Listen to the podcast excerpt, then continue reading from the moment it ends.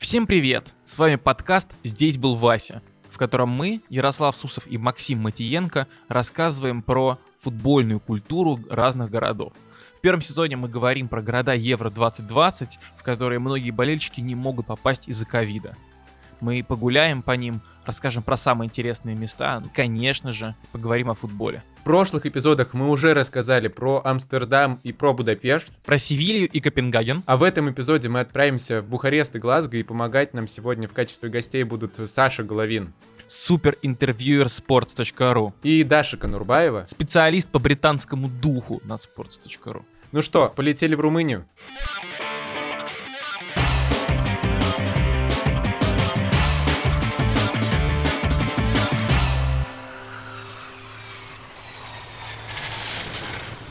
Максим, я не могу не начать без стандартного вопроса. Скажу тебе честно, Бухарест — это не тот город, в котором я персонально мечтал бы побывать, но я думаю, ты заготовил мне столько классных фактов и культурных вещей, что мне сразу захочется уехать в Румынию. Расскажи мне, что ты знаешь про Бухарест? Ну, Бухарест э, это точно не самый обычный вариант для путешествий, особенно по Европе, но тем не менее у Бухареста такая очень необычная история, она пропитана, знаешь, чем-то зловещим, когда ты ходишь по улицам, видишь все вот эти... Граф Дракула, да, и вот это все. Да, конечно, граф Дракула и вот это все, готическая архитектура в некоторых местах, но на самом деле этот город очень красивый, его даже называют маленьким Парижем, э, потому что он в себя включает много садов, много парков, довольно красиво все, хотя есть, знаешь, что-то что э, зловещее. Нужно обязательно в Бухаресте посмотреть на старый город, там много вообще э, всего интересного. Например, дворец парламента — это самое большое здание парламента в Европе. Э, можно найти свою собственную румынскую триумфальную арку и площадь революции. Ну и да, и про Дракулу вообще забывать нельзя, так что обязательно нужно посмотреть на готический замок Бран, где, по преданиям, и жил Влад III Цепиш, который в народе признан Дракулой. Подожди, он, он прям в Бухаресте жил? Мне всегда казалось, что он где-то, ну, в Трансильвании, в каких-то замках, знаешь, вот эти фильмы, э, ну, про Дракулу, всегда как какие-нибудь горы, лес, а, вот граф Дракула, вампиры, и все это в каком-то отдаленном замке, где не в Трансильвании. Мне казалось всегда, что это как-то так выглядит. Ну, я тебя немножко расстрою. Мы отправляемся все-таки не в мультфильм «Монстры на каникулах», а действительно в Румынию, поэтому, э, да, это будет где-то рядом с Бухарестом. Хорошо, ладно. Ты разочаровал, конечно, меня, но я думаю, что в Бухаресте тоже есть что-нибудь интересное. Куда, куда еще сходить? Топ-5 вещей, которые нужно сделать по дороге, собственно, к главному стадиону этого города побывать в самом большом мире здании парламента, э, сфотографироваться на фоне триумфальной арки, э, отобедать в ресторане, где был подписан Бухарестский мир, посмотреть э, на деревенский музей. Подожди, подожди, что значит деревенский музей?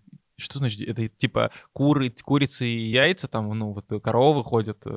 Да, Ярослав. Там еще, значит, колодец, где поднимают по цепи воду. Еще там бегает человек с рулем местный дурачок. А еще там кукарекают петухи. Ты очень правильно э, акцентировал внимание на том, что этот музей деревенский. Не знаю, просто он так называется, там по факту этнография всей Румынии собрана. Да, там еще, э, не, ну, там есть униформы, туда пускают только если ты в носках и в шлепках. Это, подожди, это в деревню тоже так пускают? Ну, в, этом была моя шутка, да. Поехать, собственно, на стадион можно на трамвае номер один, и он включает в себя его э, маршрут, все достопримечательности Бухареста. Э, так что таким образом считай, что мы доехали до стадиона. Национальный стадион в Бухаресте, он очень похож на Йохан Кройф арену, э, которая находится в Амстердаме, про которую мы с тобой говорили. Его тоже открыли недавно, э, где-то в 2011 году. На обеих этих аренах выступал Майкл Джексон. Макс, ты подожди, а как он мог выступать на стадионе на этом, если он, ну, прости, умер в 2009, если стадион в 2011 году построен? Ну, я же сказал, что его реконструировали в 2011 году. На самом деле ничего он не говорил, но это правда. Хотя, возможно, э, много всяких загадочных теорий есть о его смерти, возможно, и его привидение, его дух там выступал после реконструкции. То есть э, рядом, да, Дракула и Майкл Джексон, да, получается? Ну да, мы же с тобой сказали, что очень много таинственного, зловещего в Бухаресте, поэтому в том числе духи привидений и твои любимые Трансильвании с э, «Монстры на каникулах».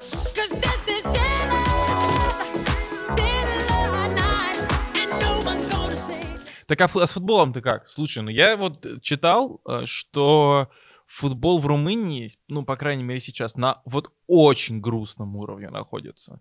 И даже сходить особо не на кого, потому что главный футбольный клуб Румынии, Бухарестская Стяува, в очень непростой ситуации, просто потому что болельщики клуба от, не, от нее отвернулись, а, там создавали новое юрлицо, потому что старый клуб обанкротился, и сейчас в, в Румынии две стяувы. Да, одна выступает в четвертой лиге, а вторая под новым названием, собственно, в главном дивизионе. Вообще у Стяо очень большая история. А, Стяо выигрывала когда-то давно, боже мой, в 86 году лиг, Лигу чемпионов, который тогда назывался еще Кубок чемпионов. И удивительная история с Стяуой и вообще румынским футболом в том, что здесь, как и в Венгрии, очень сильное влияние Советского Союза. Стява появилась в 1947 году, примерно тогда же, когда в Венгрии, как ты помнишь, э, советские э, власти очень сильно начали заниматься венгерским спортом, и венгерские команды стали командами ведомств. В Румынии была точно такая же история. Румынские клубы довольно быстро стали принадлежать ведомствам, а в 40-х и 50-х годах началась очень сильная централизация. Если в начале века все сильнейшие команды были а, не в Бухаресте, то как раз в 40-х и 50-х появилась Стяуа, появилась Динамо Бухарест, и Стяуа, кстати, это была команда венгерской армии, ну, примерно как ЦСКА. И именно они стали топами по меркам румынского футбола на много-много-много лет вперед.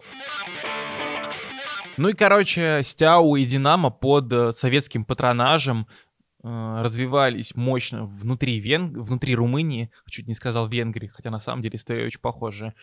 И получилось забавно, что э, первые годы румынские команды не играли ни в каких Еврокубках. Даже сборная Румынии, ей было запрещено выезжать за границу и играть с иностранцами в каких-либо отборочных турнирах. Просто потому, что э, вен... румынские генералы очень боялись, что румынская сборная поедет куда-нибудь отбираться на какую-нибудь Олимпиаду или чемпионат мира и будет позориться. Поэтому сегодня обкакались. А вот в 60-х наоборот. И начали вообще по всему миру ездить, э, показывать всем, какой у нас какой, какой у них прекрасный футбик. Ну, по законам логики там должно было просто снести, не знаю, трубу, снести крышу, и они должны были поехать везде, куда только могли, потому что людям дали свободу, и как они этой свободой распорядились? Э, что они делали, где были? Слушай, мне кажется, что там дело даже не в свободе, а дело в том, где надо показать преимущество социалистического режима. О, как э, ты заговорил по-политически, ну-ка. Ну, как ты думаешь, вот где нужно было показывать преимущество социалистического румынского режима? Ну, э, видимо, где-то на Западе и в том блоке, которые дружили с США. Я думаю, что давай, это Западная давай, Европа давай. в первую очередь. А, ну еще, конечно, Латинская Америка, где, типа, боролись за, за своих союзников. Прекрасно, Максим. По истории 5 просто. 5 по истории. Супер. Румыны гоняли в Нью-Йорк. Динамо Бухарест участвовала в турнире в Нью-Йорке, а другие команды, например, Петропол Плоеш, ты знаешь такое? Она ездила в Индонезию и Вьетнам на турниры. Так, ну, по-моему, я из того, что я сказал, не назвал, да, ни Западную Европу, ни Латинскую Америку. Поэтому, получается, мне двойка по истории. Ты меня обманул.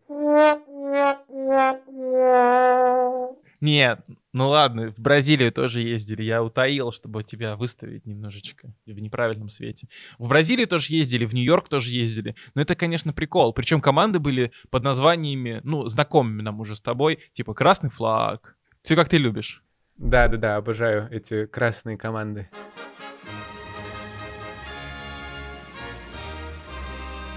Короче, румыны очень сильно, конечно, чувствовали себя как венгры и как э, советские команды немножечко. Вообще даже футбол в э, Румынии появился от венгров. Дело было в Австро-Венгрии, про которую, блин, мы уже говорили в прошлый раз, но мы, нельзя об этом не сказать, э, говоря о Румынии.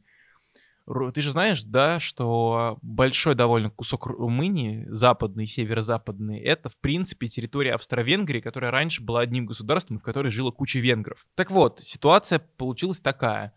Австро-Венгрия распалась в самом начале 20 века. И примерно с 1900 2021 года в Румынию нахлынули команды, которые раньше играли в Венгрии, ну или Австро-Венгрии, если правильно говорить. И так получилось, что когда организовывался чемпионат Румынии, то в первых турнирах играло три команды, две из Бухареста, одна не из Бухареста. А потом, после 1920-го, чемпионат Румынии мощно расширился, причем за счет команд, которые приехали с северо-запада, ну вот тех самых венгерских.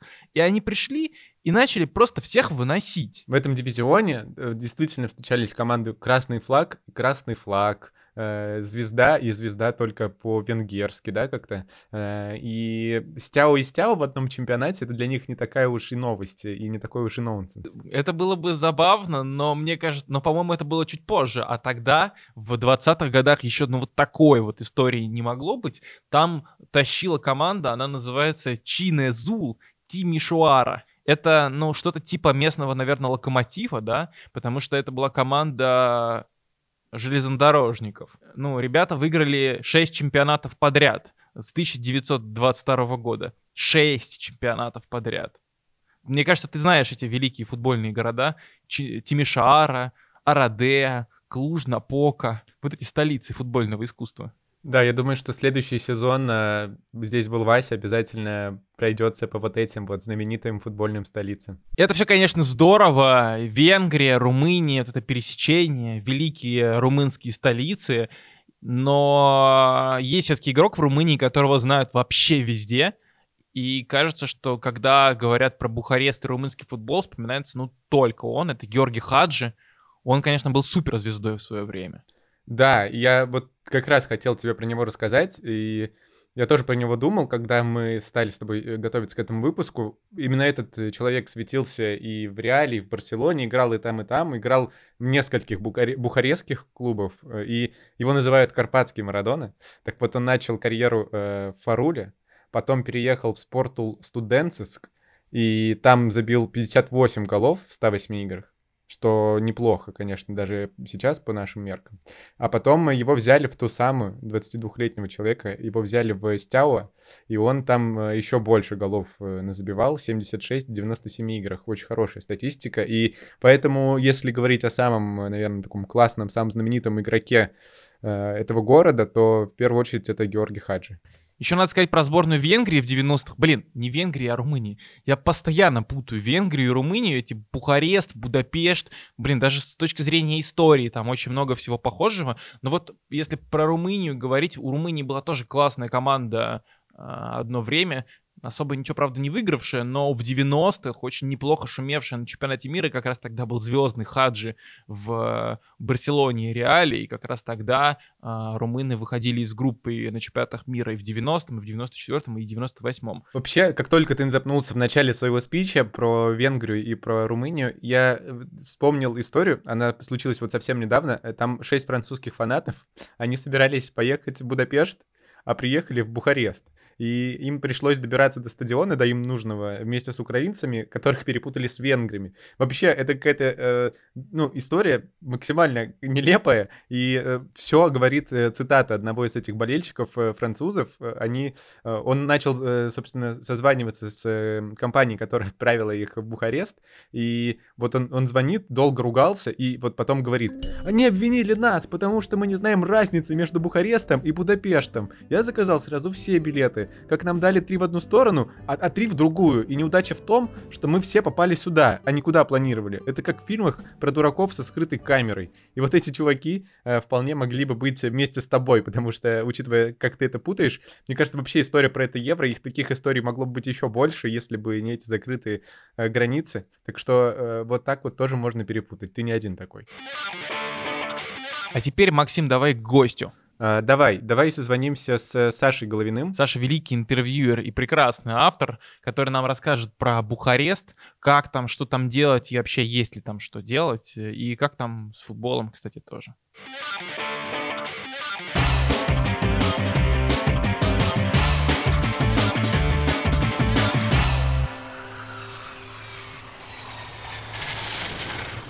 Привет, Саша. Всем привет, друзья! Прямо сейчас я нахожусь в Будапеште. Вот так буду из Будапешта про Бухарест рассказывать. Ну, расскажи, в чем особенность Бухареста? Ну и задачу ты мне поставил, потому что если ты попросишь меня рассказать про Будапешт, я тебе скажу, что это абсолютная Европа, что это смесь Рима и Парижа.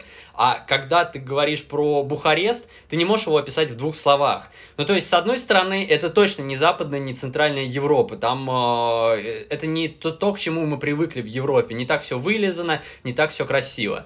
А, обычно румын считают цыганами, говорят, что это Восточная Европа. Но это и не Восточная Европа. Если ты возьмешь любой другой город, да, даже ту же Софию, да, вроде бы не, не супер благополучной Болгарии, они с Бухарестом не похожи. А, скорее всего, это какая-то смесь. То есть, с одной стороны, у тебя есть дворцы, они прекрасные, они, особенно в ночи, там подсветка, такие чистые улицы, а с другой стороны рядом разруха, просто абсолютная Махачкала. Этим, мне кажется, архитектура города перекликается вообще в целом с историей Румынии, а, потому что, с одной стороны, у Румынии был царь а, Михай I, который, кстати, на парад Победы в 45 году приезжал, и ему Сталин Орден Победы вручал. Он умер, кстати, не так а, давно, в 96 лет, только в 2017 году в Швейцарии. То есть, с одной стороны, вот символ этого благополучия прежних лет, и с другой стороны, коммунистический режим, который был, э, установился после войны в Румынии, и вот они, эти два режима, понятно, что они были э, непримиримы, и с одной стороны, вроде прекрасное прошлое и ужасное настоящее. Вот так же сейчас и в Румынии, то есть вот э, они соседствуют, ужасное настоящее с прекрасным прошлым, поэтому, мне кажется,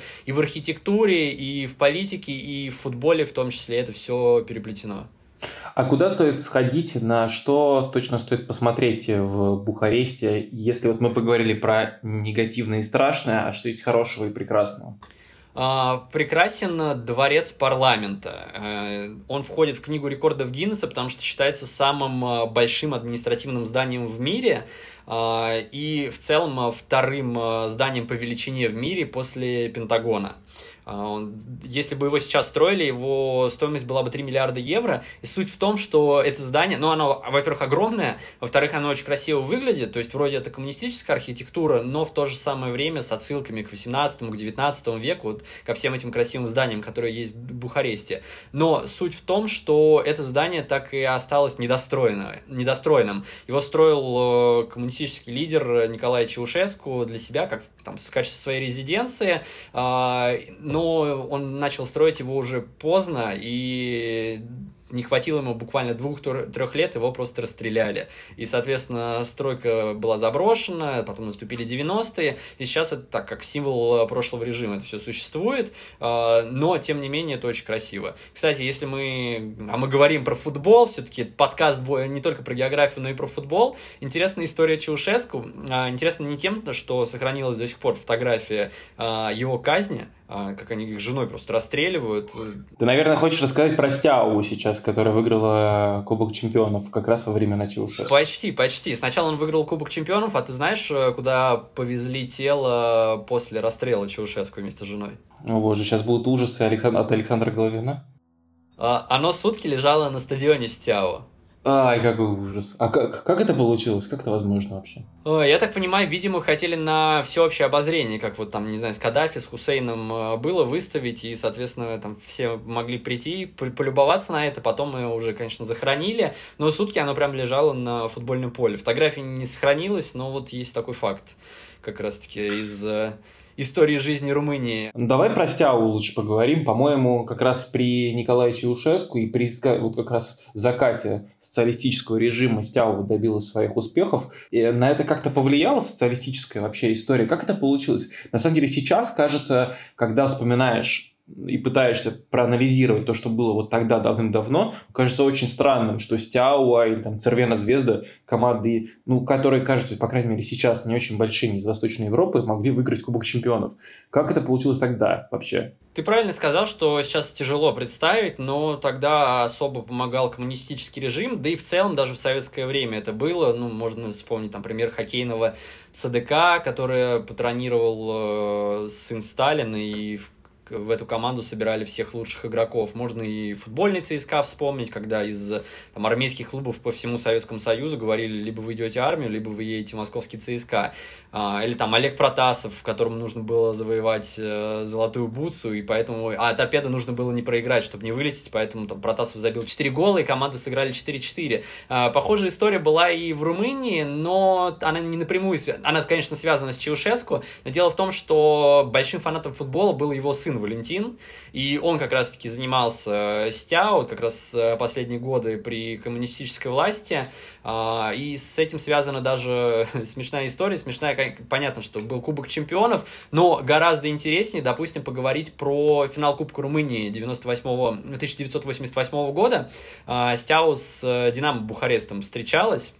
История в том, что Стяу проигрывала, потом ничья, 1-1, и на 90 минуте игрок Стяу забивает гол. Судья не зачитал его, потому что был офсайд. А, на трибунах присутствовал сын Чаушеску Валентин. Он обалдел от того, что как так, мы на 90 минуте забиваем, мы должны здесь побеждать, а вы там фиксируете какое-то положение вне игры. Сказал, все уходим с поля. Команда ушла с поля. А, ну, судья, понятно, в непонятках, э, говорит, ну все, окей, матч заканчиваем. Дальше сутки непонятно, что происходит. То есть вроде бы ничья, что дополнительное время или какая-то переигровка или техническое поражение Стяо. Но а, конечно, административный ресурс сыграл э, свою роль, и судья какое, как ты думаешь, решение принял? А, я думаю, что он ну, оставил все как есть. Он вышел э, в федеральный эфир, в прямой эфир э, румынского телевидения 98 -го года и сказал, к сожалению, я допустил ошибку, нужен, не нужно было там фиксировать офсайд, я признаю эту ошибку, поэтому мы засчитываем гол Стяу, и команда побеждает 2-1. Таким а, образом, я, я, я. Стяо выиграл Кубок Румынии. Ты понимаешь, что это, наверное, беспрецедентный случай, ну, нигде такого быть не могло, потому что, во-первых, э, что значит, э, я исправляю ошибку и засчитываю гол, вы же должны доиграть тогда хотя бы еще как-то три минуты, или хотя бы на поле выйти, но нет, никто больше на поле не выходил, и Стяо выиграл Кубок Румынии. То есть даже из-за такой вроде бы мелочи, да, вы только что Кубок Чемпионов выиграли, э, не так давно, вот э, происходили такие безумные вещи. Э, Валентин был патроном Стяо, сам э, Николай был патроном э, своей команды, которая из небольшого сейчас не назову города, э, в котором он родился, там деревушка на 12 тысяч человек, ну или город по румынским меркам. Я предчувствую сейчас безумную и, беспри... и беспредельную историю еще одну. Давай. Но она не совсем беспредельная. В общем, эта команда в четвертом дивизионе играла, когда Чаушеску стал при власти, он решил ее вывести в высший дивизион. А, и вот три сезона уже прошло, команда в поделитном дивизионе, а, и нужно обязательно побеждать. Но соперник э, есть, э, который тоже хорошо очень идет. И в последнем туре а, команде из деревни Чаушеску нужно было просто сохранить разницу. Ну, просто выиграть э, не меньше, чем соперник. А, тогда не было особо телефонов в деревнях, и поэтому передавали с помощью, не знаю, легенда или нет, но, в общем, были посыльные на фонарных э, или там на, теле, на телевышках, которые друг другу с помощью каких-то жестов э, передавали счет, как играют в соседней деревне. Та команда выиграла 3-0, соперник э, деревни Чаушеску, а посыльные вот с помощью этого испор, э, испорченного телефона жестов э, передали, что не 3-0, а 9-0 а уже шло, шли последние минуты, почти дополнительное время. Команда Чаушеску, которая вела 4-0, поняла, что им срочно нужно забивать много голов, э, там, как минимум 6, э, чтобы разница была лучше, чем у соперника. А, судья добавил беспрецедентное количество времени, 20 минут, соперник остановился, просто э, стали ковырять в носу, и команда Чаушеску из его деревни выиграла со счетом 14-0, чтобы точно уже запасом, и точно они прошли дальше. А вот матч закончился, они вышли в элитный дивизион. Ну, правда, счастье недолго продлилось, там Чаушеску расстреляли, и она опять вылетела в четвертый дивизион. Вот такие дикие истории есть в румынском футболе. Это, правда, дикая история, просто дичайшая, 14-0, то есть это получается, ну, уже даже вратарь трешку, мне кажется, отгрузить уже должен был в таком матче. Саша, ты эксперт по диким историям из Румынии, похоже, уже стал. Ну, а, расскажи лучше про позитивное что-нибудь. А как с футболом сейчас в Румынии? Там сейчас так же дико или э, хоть чуть-чуть получше? А, я бы очень хотел сказать, что сейчас там лучше, но дикие истории все равно есть. И в частности с тем же Стяо. Э, ты, наверное, так. в курсе, какой у Стяо президент. Это великий Джиджи Бикали. А, который начинал э, работать, э, начинал свою карьеру в большом бизнесе с тем, что был пастухом. И говорит, что в этом ничего особенного нет. Э, в Византии великие люди тоже были пастухами. Что он может и Библию процитировать на этот счет. А, кроме того, он гомофоб расист. Он просто говорит, что когда я вижу... А, он даже не воспринимает вообще современный мир, современную поп-музыку даже. Он говорит, что когда я вижу Леди Гагу по телевизору, я плюю в телевизор, потому что она, ее продил сатана. А, или он говорит, допустим, я люблю всех людей, я люблю геев, но в моей команде гей играть не будет, потому что гей не может быть хорошим футболистом. Я не хочу подписывать их. Если мы подпишем гея, мы останемся без титулов. А, такой человек э, руководит до сих пор Стяу. Ну, был период, э, там, несколько лет, три года он сидел в тюрьме, он из тюрьмы команды руководил, но тем не менее. А за что, кстати, он попал в тюрьму? А, за то, что он а, произвел аферу с Министерством обороны. Он обменял свой участок земли, а, который был дешевый, где-то очень далеко от Бухареста, на участок в центре Бухареста, который принадлежал Минобороны. Там, с помощью каких-то своих людей, ну, то есть, получается, провернул для Минобороны невыгодную сделку. А сам обогатился, заработал первый миллион. Ну, и там спустя много лет его посадили на три года. А, ну, история в чем? А, клуб-то тоже был стял на Минобороны. А, ну, то есть это прям армейский клуб, как э, да. румынский ЦСКА. А, и, соответственно, когда армии уже тяжело было э, помогать этому клубу, они отдали его Бекале. А, он вложил в него много денег, э, Стяу играл на групповой стадии Лиги Чемпионов, и потом, когда армия окрепла, они сказали, так он использует наши цвета, нашу эмблему, надо, наверное, у него отнять. Ну, вообще получилось немножко, конечно, по-скотски, хотя он странный, очень экстравагантный человек, но тем не менее.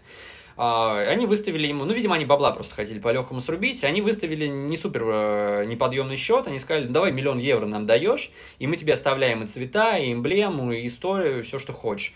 Но он принципиальный человек, он сказал, нет, не буду. Да, я... он тогда отказался, и сейчас до сих пор из-за этого две стявы находятся в чемпионате Румынии. Одна, по-моему, в четвертом дивизионе, да, а другая сейчас... Как раз Миноборонская в четвертом дивизионе на, в родных цветах с родной... Такая официальная, официальная стява, да. Да, и с историей до 2003 года. А другой Стяо, который называется ФК СБ, футбольный клуб Стяо Бухарест, который история только с 2004 года, не родные цвета, она находится в высшем дивизионе чемпионата Румынии и принадлежит Бекале. Вот такая вот дикая история, которая там есть.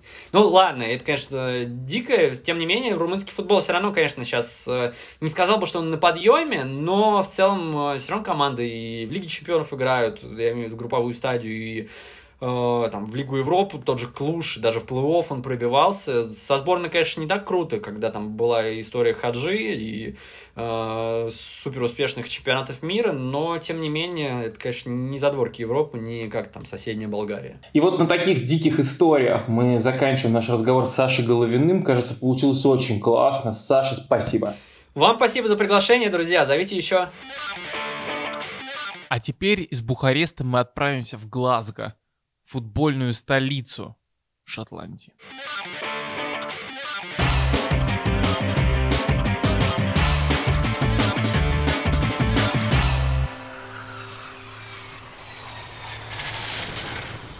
Максим, мы в Глазго, но я даже не начну с традиционного вопроса. Я расскажу тебе немножко про город. О, вот как, неожиданно э, для меня, потому что я готовился, конечно, отвечать, но я тебя слушаю внимательно. Глазго в первую очередь, что меня очень сильно радует в рамках нашего подкаста, это не просто столица и большой город, как было с Бухарестом, может быть, Будапештом или, или с какими-нибудь еще городами.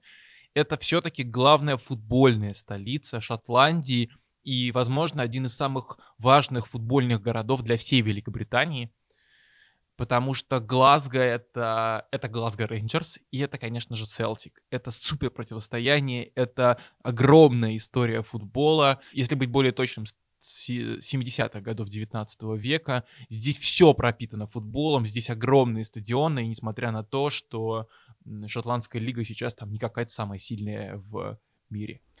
Да, если оттолкнуться немножко от футбола. Для меня тоже Глазго — это город, в котором я всегда хотел побывать, потому что, мне кажется, все учебники по английскому языку э, по-любому рассказывали что-то про Глазго, про Шотландию, и это действительно такой исторический город, такой э, индустриальный центр в свое время всей Британии, и, конечно, за футболом здесь наблюдать наверняка как за таким отражающим э, городом всей Англии очень интересно именно здесь.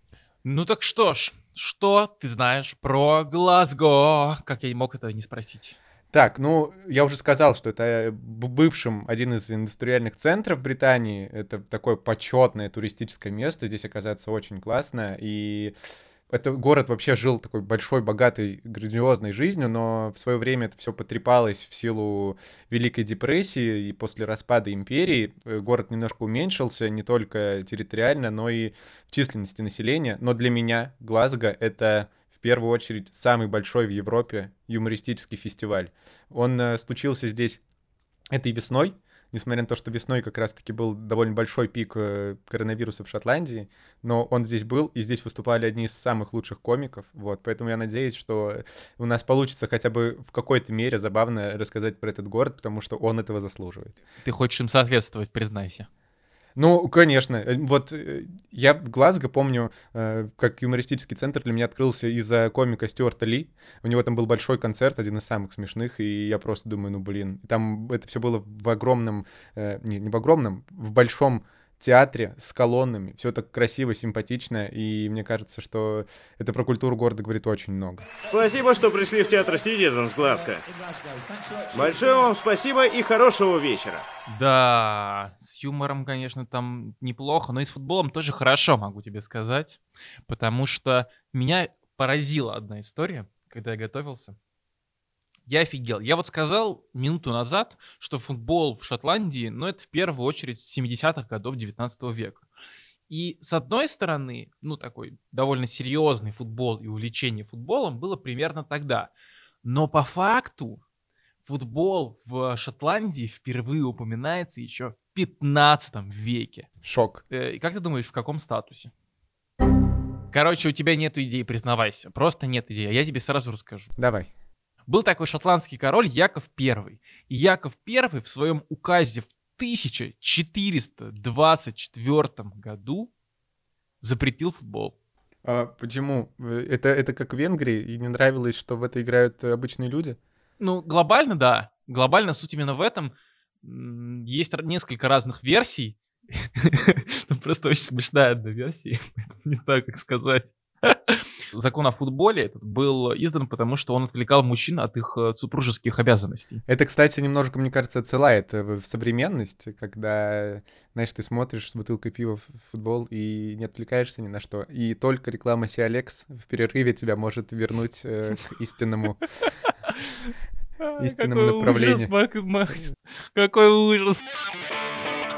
Правда, сейчас футбол никто не запрещает, а скорее разрешает, но тогда этот закон действовал, кстати, очень долго, и его официально отменили только в 1906 году.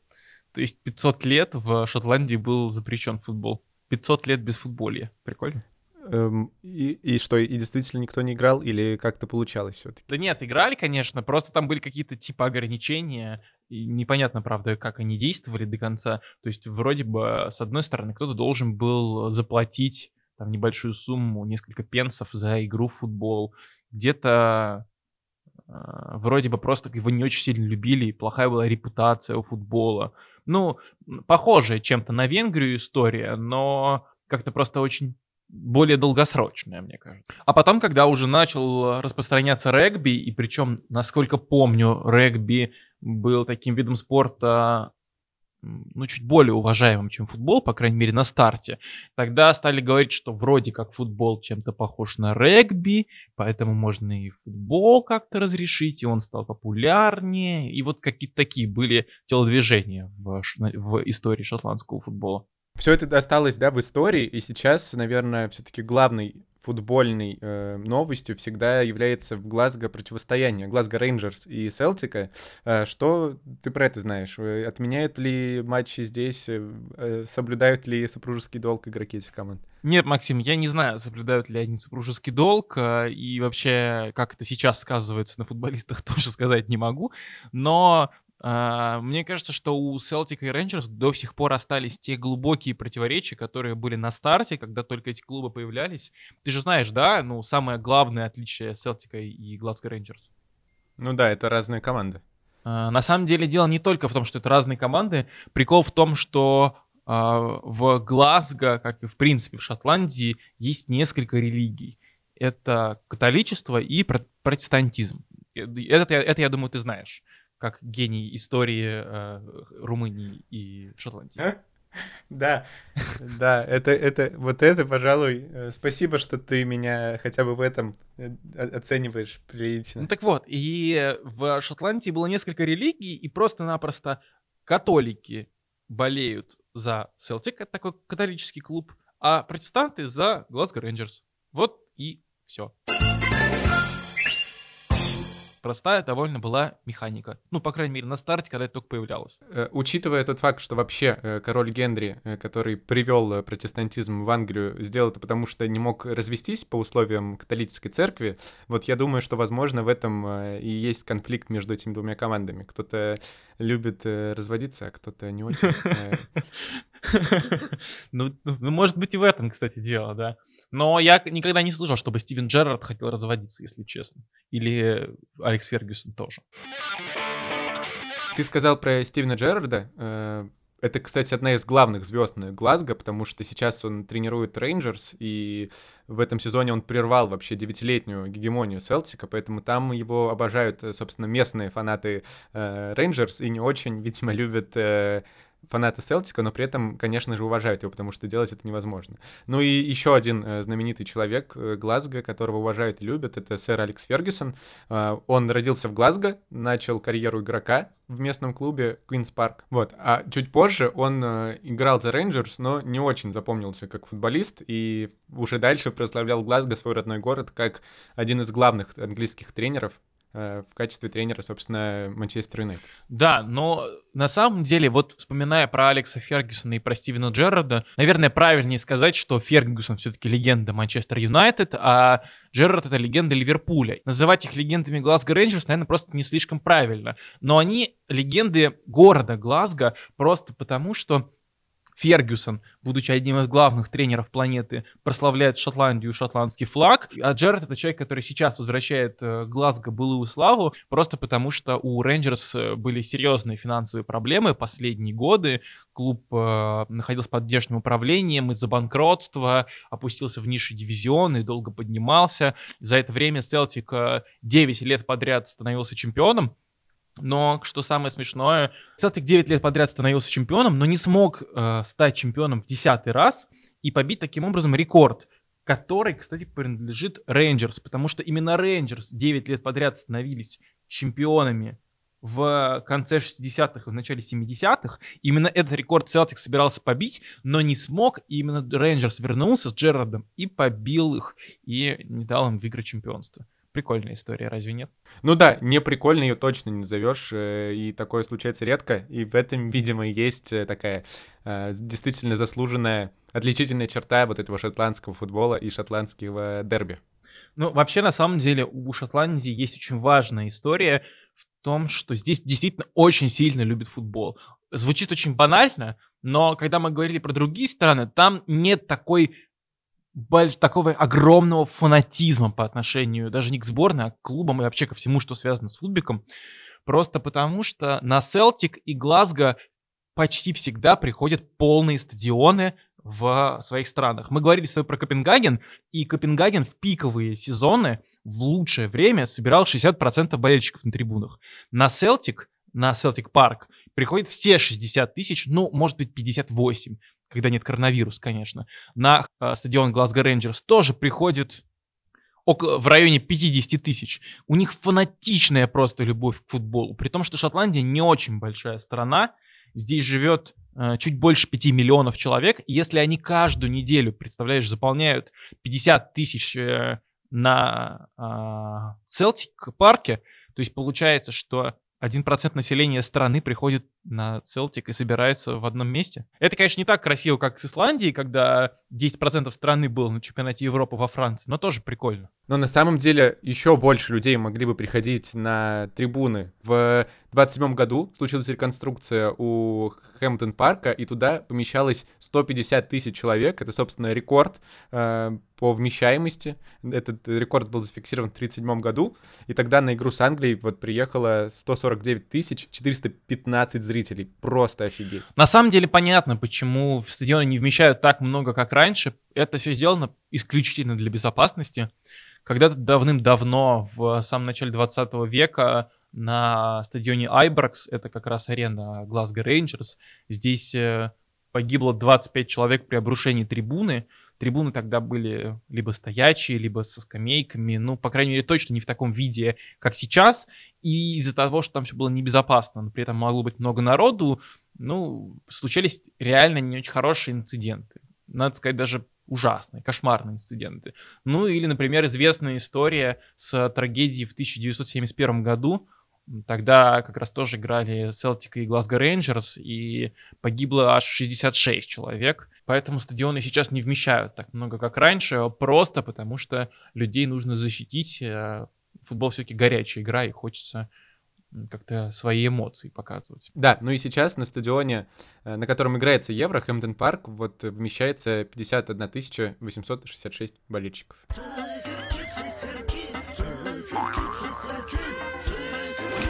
На самом деле Глазго примечателен еще и тем, что здесь прошел первый в истории международный футбольный матч, официальный футбольный матч. Тогда играли не на тех стадионах, которые мы называли, играли на каком-то не очень большом крикетном стадионе, э, и пришло всего 4000 человек, не так много, как те цифры, которые мы сейчас называли, но это был первый матч, играли Шотландия и Англия, это было аж в 1872 году, а, до этого было еще, на самом деле, несколько матчей между англичанами и шотландцами, но их FIFA не фиксирует в качестве официальных. И вообще большое противостояние Шотландии и Англии — это важная очень история в а, европейском мировом футболе, потому что кажется, что именно там появлялись первые футбольные идеи, там все зарождалось, начиналось и уже потом распространялось в Европе. И перед матчем Шотландии с Англией в группе Евро-2020 тоже были такие а, ностальгические воспоминания и у шотландцев, и у англичан о том времени, которое было когда-то давно, когда играли в футбол, по сути, только эти две страны. Но сейчас все изменилось, конечно. И хотя с шотландцами и англичанами сыграли со счетом 0-0, э, но Шотландия уже совсем не та страна, которая когда-то давно навязывала там что-то Англии и была одной из ведущих стран в футболе. Сейчас э, давай позвоним кое-кому. Дарья Конурбаева, наш автор, который живет э, в Лондоне, ездит по всем матчам АПЛ, наслаждается вот этой настоящей э, футбольной культурой Британии и трушной Англии, вот этим вот всем футбол is coming home.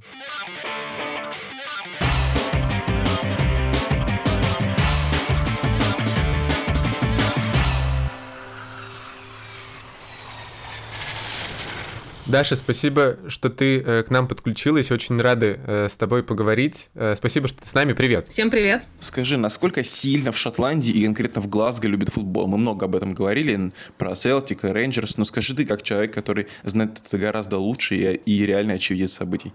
Мне кажется, что в Глазго футбол, конечно же, обожают. Я не берусь здесь сравнивать сильнее или слабее, чем в Англии, потому что, ну, что бы я ни сказала, этот подкаст расшифруют, и меня не пустят потом или на одну, или на другую сторону шотландско-английской границы. Я помню, когда я первый раз оказалась в Глазго, это был на матче Рейнджерс, когда они играли с Спартаком несколько лет назад, и вот меня поразило совсем, потому что надо понимать, что английский футбол, если мы говорим про премьер-лигу, то он, ну, все-таки чуть более коммерционализирован, чем все остальное, и ценник на билеты соответствующий, поэтому вот настоящего такого ядреного британского европейского боления на матчах какого-нибудь Арсенала, Тоттенхэма, там, Манчестер Сити, их нет, просто потому что туда ходят, ну, в нашем понимании, наверное, кузьмичи, да, то есть люди, которых побольше денег, которые приходят с детьми, и которые приходят не глотки рвать там на трибунах за воротами, а просто прийти футбол посмотреть, ну, конечно, эмоционально отреагировать э, на все, но вот без какой-то особой ярость. Именно поэтому, например, на английских стадионах всегда выездная эм, трибуна, да, трибуна гостей будет громче, чем основной стадион. Ну, может быть, там, за редким исключением, наверное, на матчах Ливерпуля все-таки Энфилд тоже достаточно громкий. Но, в общем и целом, вот такая логика есть. Эм, в Шотландии же я приехала на матч, и вот у меня было ощущение, что все фанаты Рейнджерс там это все выездные болельщики, потому что они, конечно, орали весь матч, они драли год, хотя это был, в общем, матч Еврокубков против какого-то непонятного там московского Спартака, вообще кто это, что это, то есть никакая не принципиальность э, для них, по большому счету. А, плюс, э, ну, конечно, это дерби старой фирмы. Я э, полтора года назад мне довелось э, побывать на Celtic Rangers, на Celtic парке, но это вообще отрыв башки, честно вам скажу. То есть мне кажется действительно, что вот из тех тех дерби, на которых я была, я была в Германии на Бавария Боруссия, я была на всех там английских этих формациях, на московских в том числе, но вот тут даже, мне кажется, рядом не стоит. По степени эмоциональности они, конечно, гораздо, мне кажется, круче, чем англичане во многих многих моментах. И это было видно на матчах сборной в том числе, потому что мы, я думаю, об этом еще будем говорить, когда будем обсуждать Уэмбли, лондонские стадионы и футбол здесь. Но а, матч сборной Англии на Уэмбли это такое немножко душераздирающее зрелище. То есть это вот очень тихо, спокойно. Ты в библиотеку так приходишь футбол посмотреть. Ну, еще футбол не самого яркого качества, да. Не, не, по результату, может быть, да, а вот именно по фактуре и потому, что они показывают на поле, нет. А в Шотландии на Хамдет парке вот этот евро они провели, конечно, просто с ума сходя, потому что шотландцы были впервые за 25 лет на большом турнире, и их, конечно, понесло вообще. То есть их захватили захватил весь вот этот там внутренний патриотизм, весь Глазго ходил в килтах, во всех, значит, джерси сборной Шотландии или разных клубов, если у вас вдруг, не дай бог, не было шотландского шотландской футболки. А, по, по счастью, было не так много волынок, потому что я не самый большой фанат волынок. Это вот это ужасно звучит. Это как бы очень мило и очень атмосферно, но это вот, знаете, мелодия, которую только на будильник можно поставить, чтобы она вас максимально раздражала. А если она долго играет, то с этим уже тяжеловато. Но они, конечно, мне кажется, в контексте футбола болеют чуть более безумно, я бы сказала, чем в Англии. Возможно, это действительно ценовая политика, потому что англичанам приходится больше платить действительно за билеты, и туда не ходят люди, которые готовы именно так яростно все это делать. Но в Шотландии круто на футболе. Вот это настоящий, мне кажется, британский футбол, про который мы часто говорим, наверное, имея в виду Англию, но вот сейчас в нынешних реалиях все-таки Шотландию я бы называла в первую очередь. А вот те болельщики, которые не попали на стадион, как э, орали, где орали они, как они отмечали вот этот футбольный праздник? Мне кажется, везде, потому что я была в... Я как так получилось, что я посмотрела все три матча сборной Шотландии в... на этом Евро. Один был в Лондоне, а два было, соответственно, в Глазго. Ну, в Глазго были, естественно, забиты все пабы, несмотря на то, что они играли в будний день. Я приезжала туда на поезде где-то в районе типа 12 часа дня, и все пабы были, закры... были забиты людьми, все какие-то площадки. Там не было э, больших фан-зон. Здесь в Британии в силу всяких коронавирусных ограничений они все в в таком сокращенном варианте. То есть фан-зоны, они есть в Глазго, они есть в Лондоне, надо заранее покупать туда билеты, и вы только за столиками можете сидеть, то есть никакое, никакого столпотворения.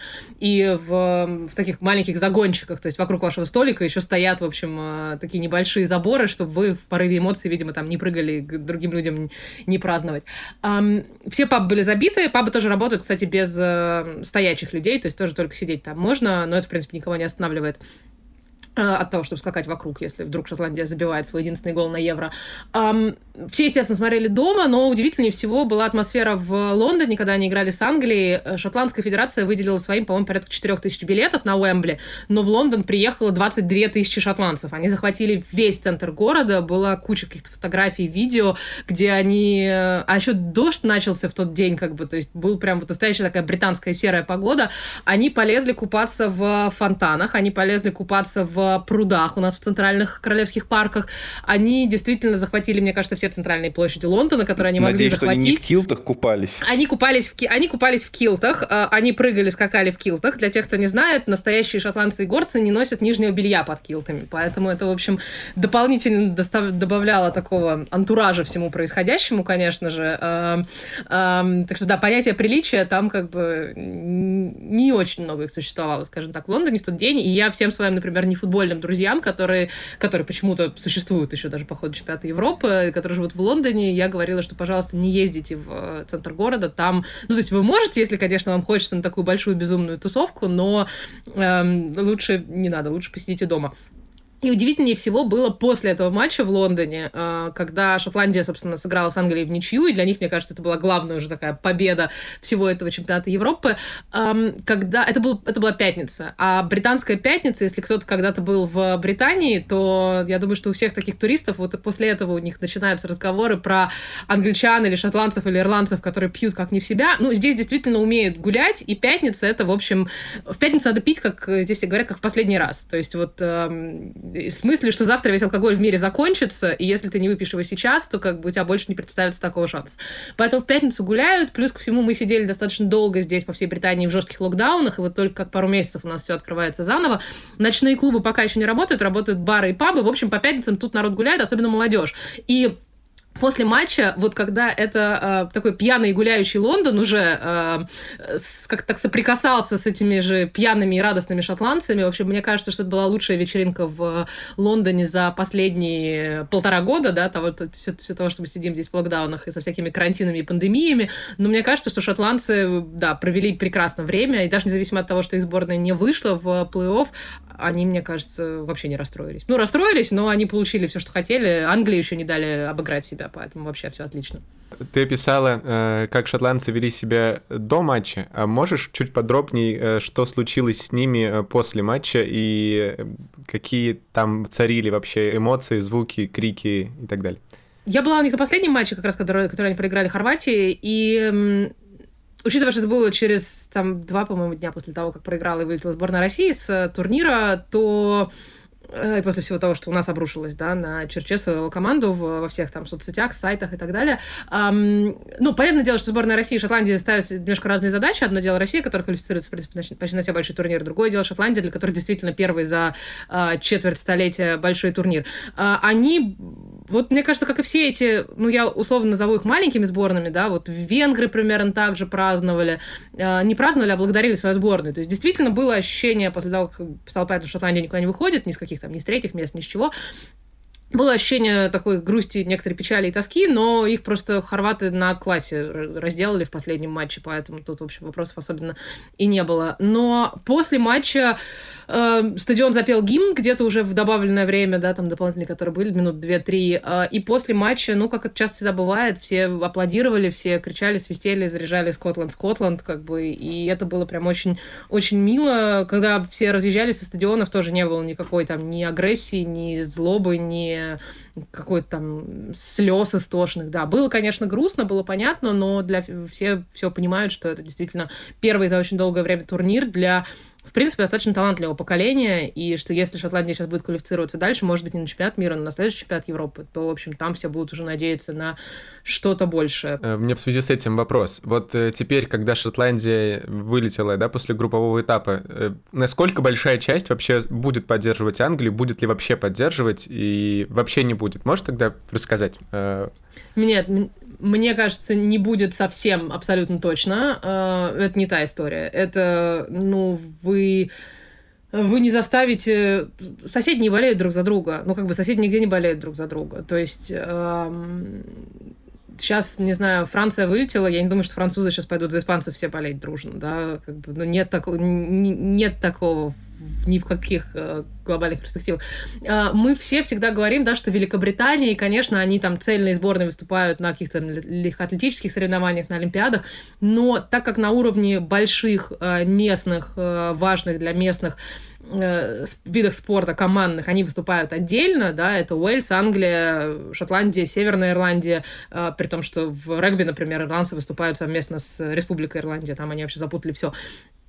Англия, ой, э, не Англия, футбол, регби, крикет, это важные вот для местных видов спорта, они всегда вот как бы сами по себе. И невозможно представить. Я бы сказала, что между Англией, Англией и Уэльсом еще как бы более-менее отношения. Я думаю, что вот валийцы вылетели, и сейчас, да, они, может быть, так Англию будут поддерживать. Но чтобы шотландцы болели за англичан, нет, не, не, не существует, мне кажется, такого никогда в мире. Они будут болеть, я думаю, что за э, всех, кто с англичанами будет, да, по ходу турнира соревноваться, и они будут поддерживать, да, всех их э, основных соперников. Шотландцы, да, нет, все, их сборная вылетела, их, их путь путь э, Кельта закончился, поэтому теперь они, в общем, э, будут уже, да, как-то просто наслаждаться футболом, как мне кажется, и мы все это делаем последние пару дней. Прямо вот я вижу э, картинку грустного Мэла Гибсона, когда сказал про то, что пульт хм. Кельта закончен. Да, да, да. Так же примерно выглядела, мне кажется, вся Шотландия, но да, сейчас они покричат фридом, и все, все будет хорошо. Класс, спасибо. А, с нами была Дашка Нурбаева, суперэксперт по британскому футболу, особенно по английскому и шотландскому, конечно же, которая путешествует по всей Англии и рассказывает самые интересные вещи о ней а, на sports.ru. Спасибо, Даша. Вам спасибо. Спасибо, пока. Ну что ж, на этом наш третий эпизод подкаста «Здесь был Вася» э, подходит к концу. Мы с вами побывали в Глазго, побывали в Бухаресте. И кажется, получилось очень интересно. Надеемся, что вам очень понравилось. Вы прокомментируете, поставите лайки, подпишитесь на канал и скажите, что вам понравилось или не понравилось. Мы все читаем и за всем следим. Не пропустите подкаст, подписывайтесь и ждите нашего следующего путешествия. Пока!